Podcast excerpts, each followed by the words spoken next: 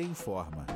A perseguição contra Lula não para, mesmo com as frequentes derrotas da Lava Jato na Justiça. A última aconteceu nesta terça-feira, 14 de setembro, quando o ministro Ricardo Lewandowski, do Supremo Tribunal Federal, o STF, atendeu a um pedido da defesa do ex-presidente e suspendeu mais duas ações encaminhadas para a Justiça do Distrito Federal.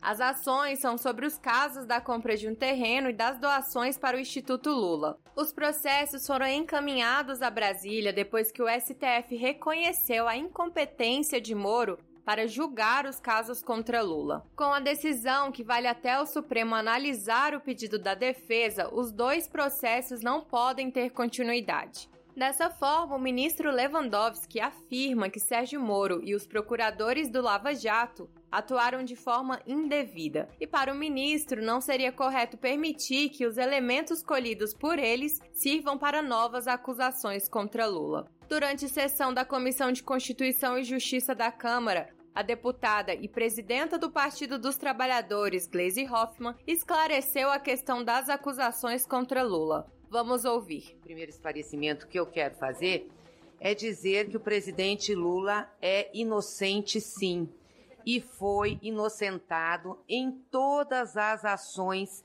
que foram consideradas em juízo.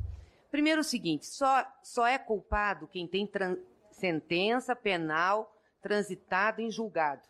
Isso é importante dizer. Nós estamos na Comissão de Constituição e Justiça, penso que os membros conhecem minimamente de legislação, inclusive penal. Então, não tem nenhuma sentença penal transitada em julgado condenando o presidente Lula. Então, ponto um, presidente Lula é inocente. Ponto dois, todas as ações que tinham contra o presidente Lula, que foram avaliadas em juízo até agora, são 19. O presidente Lula saiu vitorioso. As três de Curitiba foram anuladas. Por quê? Primeiro, o juízo de Curitiba não era competente para julgá-lo. Segundo, o juiz Sérgio Moro foi um juiz que não teve isenção.